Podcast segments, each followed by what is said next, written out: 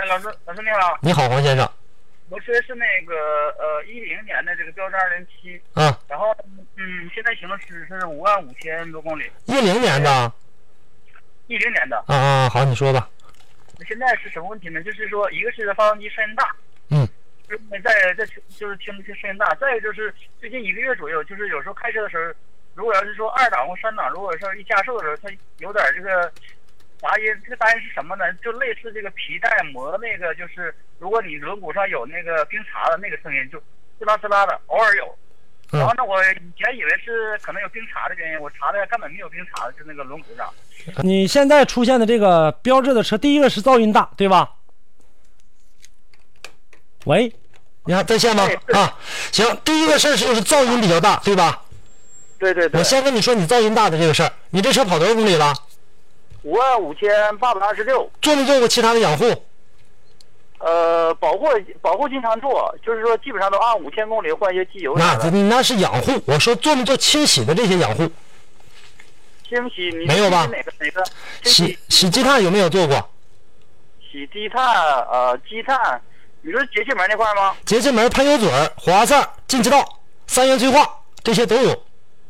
啊、做了吗做过，但是不是定期的。行，我告诉你啊，第一，把这个做完做一下。再有一个呢，就是经过了这么长时间的这个磨损，发动机里面的间隙也大了。你这台车法系车，为啥我一直不介绍标志？大家不买标志，就是出现这样的一个情况。呃，如果你清洗过之后，它噪音还大的话，这没有什么办法。最好的一个办法，如果你嫌这噪音大，那就只能做隔音。就在这一点上，这是这个问题，明白了吧？啊、这行个车到这已经到这个时候了，基本就这样了。另外一个问题是什么来着？另外呢，就是有时候就是稍微踩个油，或者是稍微速度快，它就偶尔有点像杂音，就像那个啊，皮带这个事儿是吧？像车轮胎磨那个冰碴的声音似的，两个偶尔。两个原因，一个一个去查你的这个发动机的这个呃张底轮儿，去查这个，去这里面有个皮带，再有一个还有一个发电机的皮带，这两个皮带去查一下，不是里面磨秃了，就是里面缺油了，润滑不好。我说的这油不是机油，是类似于那种黄油的。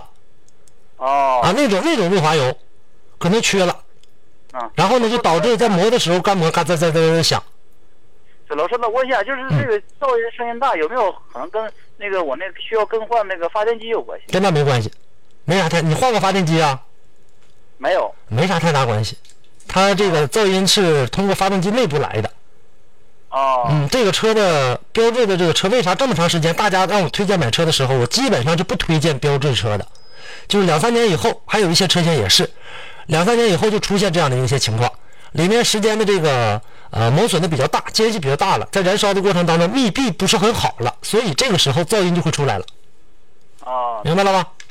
行行，哎，好嘞，跟您说到这了啊，好，哎，好，好，不客气，再见啊，再见再见。